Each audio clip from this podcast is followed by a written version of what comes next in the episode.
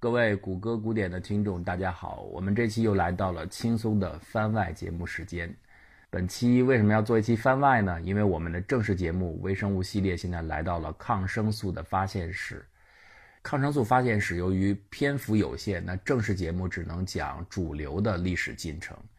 那对于周围的一些小故事，尤其是，呃，这个抗生素发现之前那段时间人类历史的。呃，医学活动有什么有趣的趣闻，或者说那个时候的主流思潮是什么，是没有办法讲的。那我们在番外当中给大家补充一些这方面的资讯。我们可能会觉得抗生素这么好的东西，应该一经发现马上就大放异彩，呃，开始在人类的医律医学当中大展手脚。其实完全不是这样的。正式节目当中我们已经讲了，弗莱明发现青霉素的以后。他自己甚至都对青霉素的实际价值产生了怀疑，都放弃了。呃，要到若干年之后才被重新发现，然后重新认识到青霉素的巨大作用。而且中间这个低潮期有一个很重要的原因，就是磺胺类药物的发现。一时间，由于它有很好的杀菌效果，所以就抑制了人们重新探索别的药品、别的抗生素的这种啊努力的这个动力。所以这也是个客观的原因。那在抗生素发明之前，我们在正式节目当中曾经提到过这样一句话，就是弗莱明产生的一个思路，是寻找天然微生物领域能够产生的一种自然的物质，产生杀菌的效果。那除此之外，还有两个思路，就是魔弹以及免疫疗法。免疫我们当然都很熟悉了，魔弹呢大家不太清楚。我们今天呢就要跟大家聊一聊关于魔弹的一些背景资料。这个事情呢，咱们先得从人类化学和医学的紧密关系说起。整个人类现代医学的发展，应该说和化学的发展是密不可分的，啊，和微生物学的发展也是密不可分的，啊，当然大家很熟悉的巴斯德，他最早发现了微生物的秘密。再往前如果倒的话，还有列文虎克，他是第一个发明了现代显微镜的人，啊，这些都很了不起。但是我要给大家补充一个资料，就是那个时候的很多的。今天看来算是微生物学家或者医学家，其实呢，他们最重要的使命是替当时的商人或者替当时的工业界去解决实际生产当中的问题。比如巴斯德，啊，他最开始受人之托研究微生物的动因是什么呢？是解决蚕，就是纺织的生产生丝的那个蚕，啊，蚕会得病。他为了研究蚕为什么得病，解决这个问题，啊，才开始进入到了微生物的研究领域。而且才发现了免疫的整个的原理，呃，成为了伟大的微生物学家。巴斯德呢，大家很熟悉，我们就不多说了。我们说的第一位人物呢，咱们要从谁说起呢？从科赫说起，罗伯特·科赫。科赫的英文名字是 Robert Koch。Koch 为什么翻译成科赫呢？因为他是德国人。那如果按德语来念就对了，是 Robert Koch，德语念就是 h o b e r t Koch。所以这个音就是科赫是这么来的啊，但是我们下面讲是就讲 coach 了啊，英语来读它。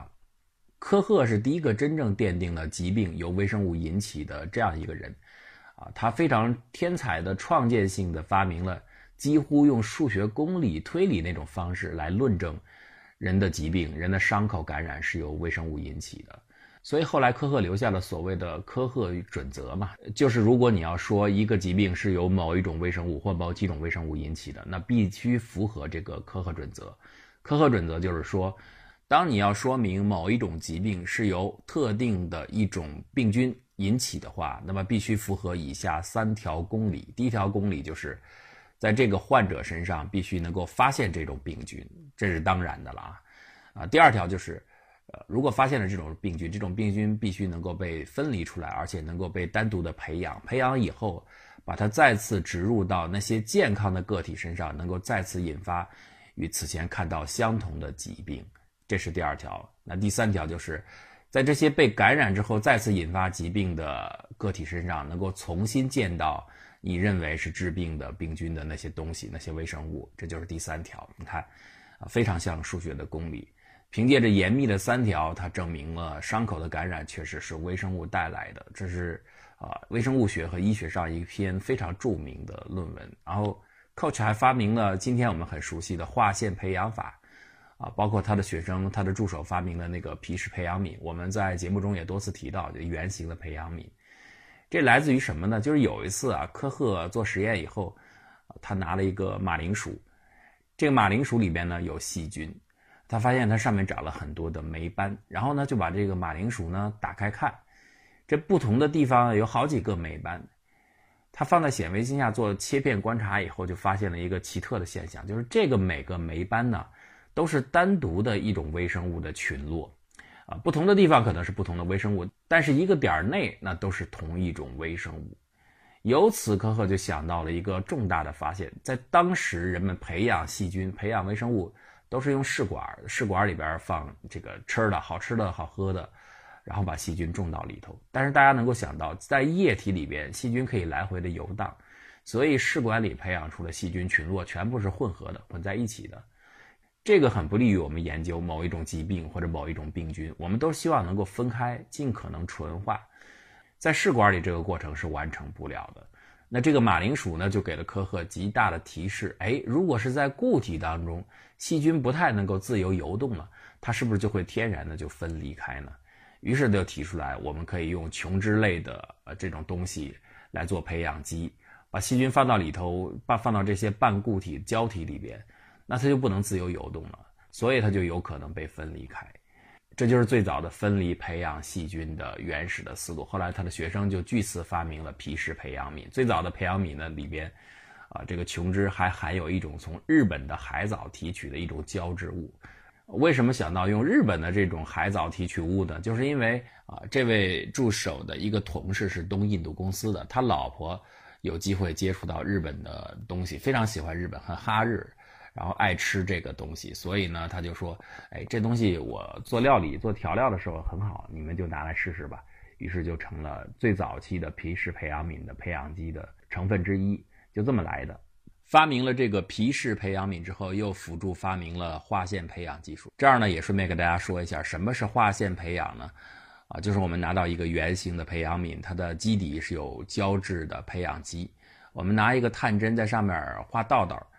画道道的目的是什么呢？你想想啊，你取样来的一滴菌液，那里边往往有各种各样的不同的细菌是混合在一起的。然后你用探针在这个培养基上拿道一画，就变得稀疏了，所有的细菌就分离开了。那相对来说，这个空间就变得很大了。大了以后，不同的细菌就有各自发展的独立的空间，就容易分离开。这就是画线的原理。最早期的画线就是画一道线，有的时候就是来回折几次，画得更长一些。如此而已，但是后来呢，就渐渐演化成了现在的四区划线法。这是什么意思呢？就是我们为了更好的分离，我们把整个培养皿分成四个区 A、B、C、D，面积逐次增大。划线的时候呢，先在 A 区画几道，以此来实现初步的分离。然后呢，把初步分离后的细菌。再在 B 区画几道，由于 B 区的面积大，所以画的线就更长，因此细菌得到进一步的分离。以此类推，到 C 区更大，那么线条就更多。再到 D 区，为什么刚好分四个区呢？这四个区的线条之间呢，一般都错一百二十度。也就是说，你画完 A 区的几条线以后，然后把整个培养皿转六十度，再画 B 区的线条。画完 B 区以后，再转六十度画 C 区，再转六十度画 D 区。最后呢，由于连续转了四次，那你会发现 A 区的线条和 D 区的线条刚好是平行的，啊，不会交叉。如果不是按这个规则来画，极有可能画着画着就乱了。一旦线条出现了交叉呢，就有可能什么呀？造成相互之间的感染。本来你到了 D 区已经很稀疏了，万一你 D 区的线条又跟 A 区连上了，那 A 区的细菌那里的群落有可能过来。所以用这种方式，到最后的一个结果就是 A、D 两个区的线条初步分离和经过三次逐步分离后的细菌的线条是不会交集的，啊，这就是我们通常的四区划线法。当然，简单的话，我们有的时候也是只画几条线条就可以了。总而言之，通过划线把细菌分布在一个长长的空间内，有助于它们的分离培养，啊，这就是 Coach 这一系列包括他的助手发明的培养皿和分离病菌的方法。Koch 就是凭借着这些细菌的培养和分离方法，后来做出了他人生当中最重大的一个发现，就是发现了肺结核的杆菌。啊，但是我们还要说，除了培养出肺结核杆菌这个作用外，还有一点很重要，就是染色技术。因为有了染色，你才能看得清楚。而这个染色技术就关乎到我们下面要提到的一位非常重要的人物 Ehrlich。Paul Ehrlich 保罗·埃尔里希，这是我认为的，我个人觉得二十世纪最牛逼的医学方面的大牛人。通过哪个方面可以证明呢？我们看他和诺贝尔奖的因缘就知道。首先，一九零一年的时候，他的一位合作者 Berling 得到了诺贝尔奖，因为在抗白喉血清的研制方面治疗白喉病取得了突出的成就。但是今天研究医学史的人都公认，在这个成就里边，啊，Paul Ehrlich 应该是占据了非常重要的一份子，他应该拿到诺贝尔奖。啊，但是为什么没拿到呢？就是因为他是个犹太人，当时在德国不受重视。而 Berlin 这个人的私德也有点不太好，就有点独吞了整个研究成果的意思，啊，不仅独自拿到了诺贝尔奖，而且还把商业公司开发的时候给的他们两个人一大笔经济上的回报就完全给私吞了。所以后来他有一个很好的庄园，啊，Paul Ehrlich 什么都没有。所以这是第一次，Paul Erlich 完全应该能够得到诺贝尔奖的，但是呢，很遗憾，由于合作者人品不端，最后没有拿到。这是第一次。牛人就是牛人，这次拿不到没关系。下面人家很快又凭借自己在免疫学方面的突出成就，就是所谓的侧链学说。一会儿我们会讲什么叫侧链啊？通过对免疫机理的一种解释的新学说，拿到了诺贝尔奖。再接下来，他又凭借着自己的魔弹理论，呃，我们在正式节目中提到过，一会儿稍后我也会简单的解释什么是魔弹。凭借着这个理论，凭借着如何使用化学的药物。啊，为治疗打开一条通路，通过这个理论就可以进行指导。那么再次，他有两年连续获得了诺贝尔奖的提名，所以啊，你就知道埃尔里希有多厉害了啊！一次应该得到，但是实际上没有拿到的诺贝尔奖，一次真的拿到了，还有两次连续的诺贝尔奖提名，所以这是个非常不得了的人物。而我们前面说的科赫最重要的成就，他能够鉴定出肺结核杆菌。其中也有相当一部分的成就要归功于埃尔里希，因为埃尔里希发明的亚甲蓝的染料可以把细菌给很好的染色，正是有了很好的染色结果，才使得科赫能够发现这个肺结核杆菌。其实科赫的这个染色效果啊，并不是很稳定，虽然他是首次发现的，后来埃尔里希还自己亲自动手来解决这个问题。他想怎么能够把这个染料染得更牢固呢？我为什么会褪色呢？啊，有一次冬天的时候，他把这个切片放在了火炉边，啊，他的手下的人助理没有小心，不知道这个切片放在火炉边，就把火炉打开了，于是就加了温。结果第二天早上，埃尔里希到实验室一看，非常好的、非常清晰的，在这些肺结核杆菌上就染了色，而且不褪色。这就是今天很有名的酸固技术，这也是埃尔里希的一个重大的贡献吧。埃尔里希是科赫发现的，也是科赫的手下。但是确实啊，在科赫手下做出了非常重要的贡献。埃尔里希首先提出了这个魔弹的思想。这个魔弹是什么意思呢？这我们要从当时啊，十九世纪末二十世纪初化学主要服务的目的和它研究的动力来说。那个时候，刚才我们提过了，很多的化学家的主要动力是为工业生产服务的。当时的德国要抢夺纺织业大国的地位。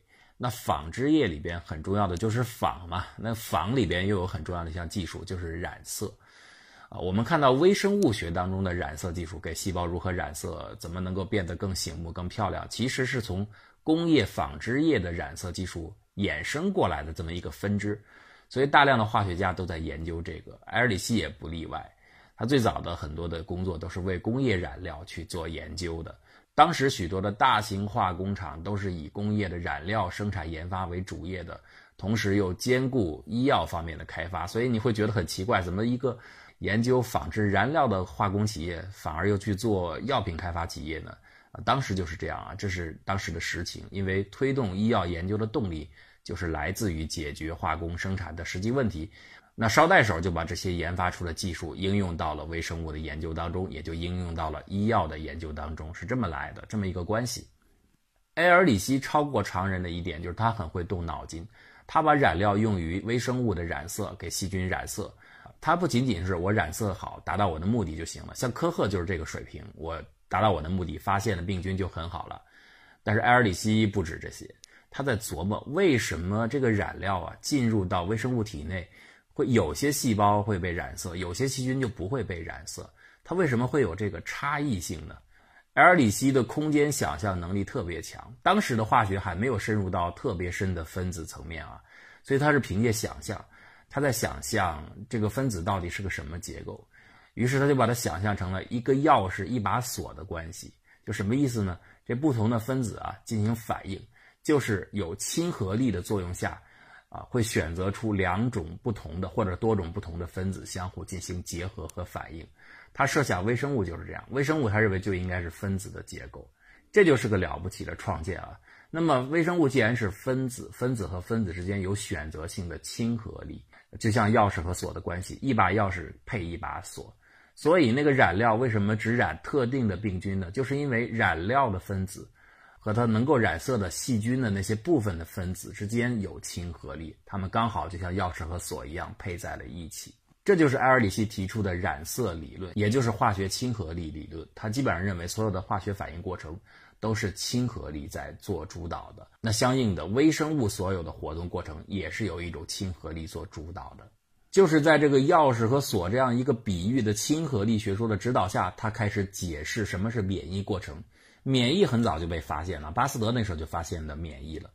但是免疫到底？在底层是个什么机制呢？哎，这就是 Ehrlich 的创建了啊！他把它完全解释成了一种完全的分子活动的机制。Ehrlich 就设想啊，在细胞的表面一定有许多像挂钩一样的小东西，啊，这个就叫做侧链。这个思想是怎么来的呢？也不是凭空来的，是当时人们对苯的理解。我们知道，我们那时候没有电子隧道显微镜，所以不能够亲自看到苯的结构，但是可以设想。这苯呢是一个环儿，上面呢有很多支链，这支链上可以挂各种各样的分子的基团。Ehrlich 就是从这个结构设想，那细胞的表面应该是分子，所以这些分子也伸出了很多的支链。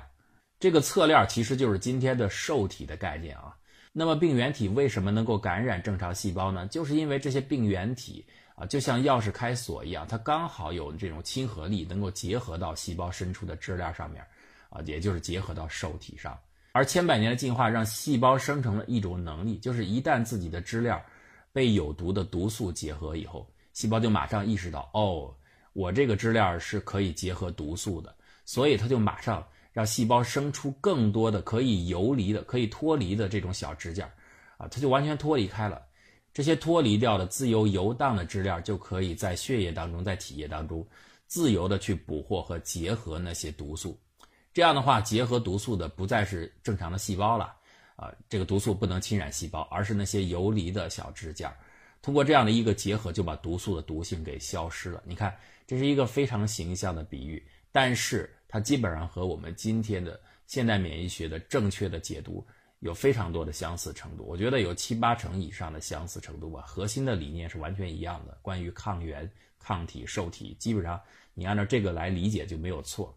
所以啊，Ehrlich 等于是从最开始研究工业染料问题，啊，发展到微生物的染色问题，从微生物染色想到了亲和力理论，就是钥匙和锁搭配的这种理论的指导，然后又从这种理论联想到了整个免疫运行的机制，可能就是细胞膜伸出的这个侧链呢和病菌结合化就会得病，那因此呢，细胞就会生出大量的可以游离的这种侧链，然后用这种侧链去中和各种毒素，使毒性消失。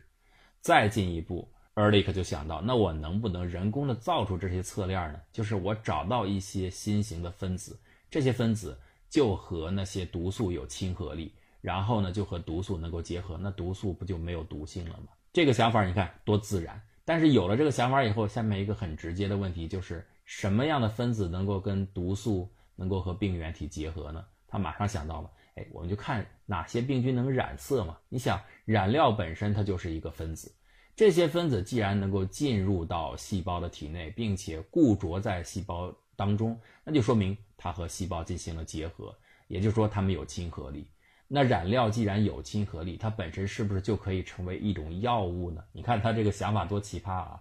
而且他就马上用这个来做实验，比如说他在青蛙实验当中发现。亚甲蓝可以染色青蛙的神经系统，他就马上想，既然它和神经系统能结合，是不是就说明它能够阻断神经的传递，能够让青蛙失去痛觉？啊，就做了这个实验，但是呢，这次失败了。可是尽管这个失败了，但是他对疟原虫，就是对治疗疟疾，可是做出了伟大的发现，就是用这个思路。一八九一年的时候埃里克用亚甲蓝对疟原虫进行了染色，发现染色效果特别好，于是他就对一个德国的海员得了疟疾的海员，就用这种染色剂做了治疗，结果呢痊愈了。所以这次 Ehrlich 用染色体来治疗疟疾的实验，就是人类第一次通过人工合成的药物、天然不存在的药物进行治疗疾病的实例。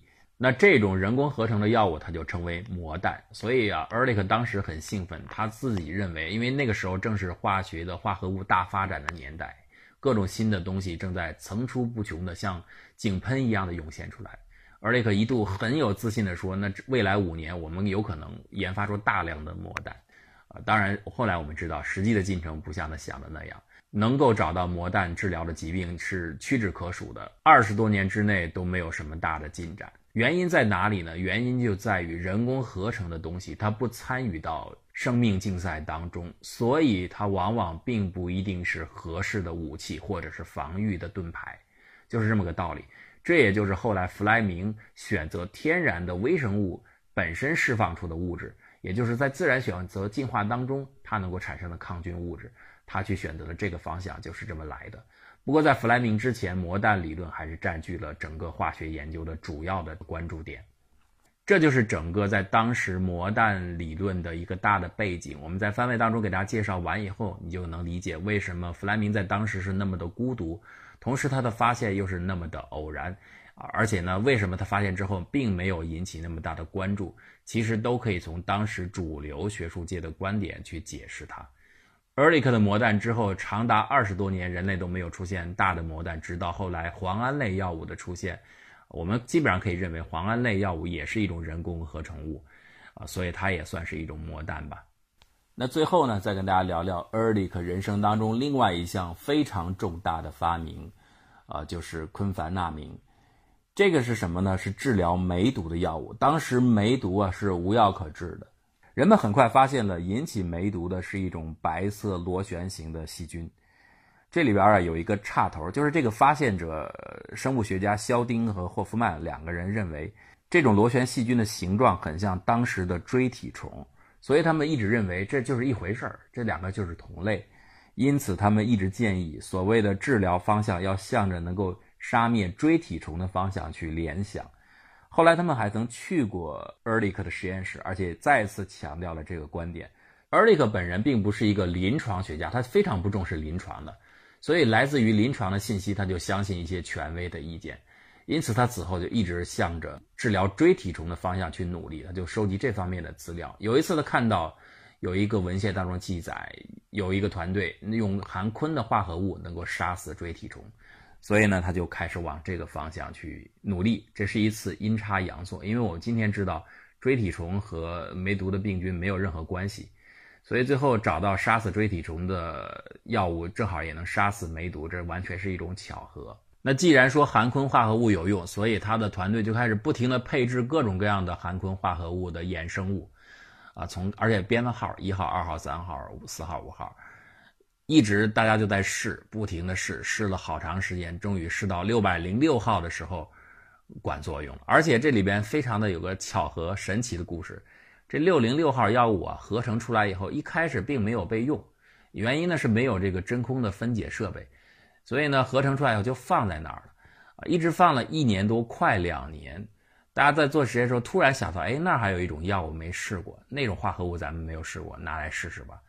如果说当时这个药品刚刚生产出来，就有设备可以分解，马上就试的话，它反而不能起作用了，就是因为静置了两年，啊，它能够起到杀毒的作用。当时把六零六号药物用到兔子身上，因为这个时候啊。埃里克已经和日本专家合作了，已经开始用兔子来做实验了。所以给这个兔子注射了六零六号药物之后，马上这兔子阴囊上的那个梅毒的菌斑就消失了。所以大家都非常的兴奋。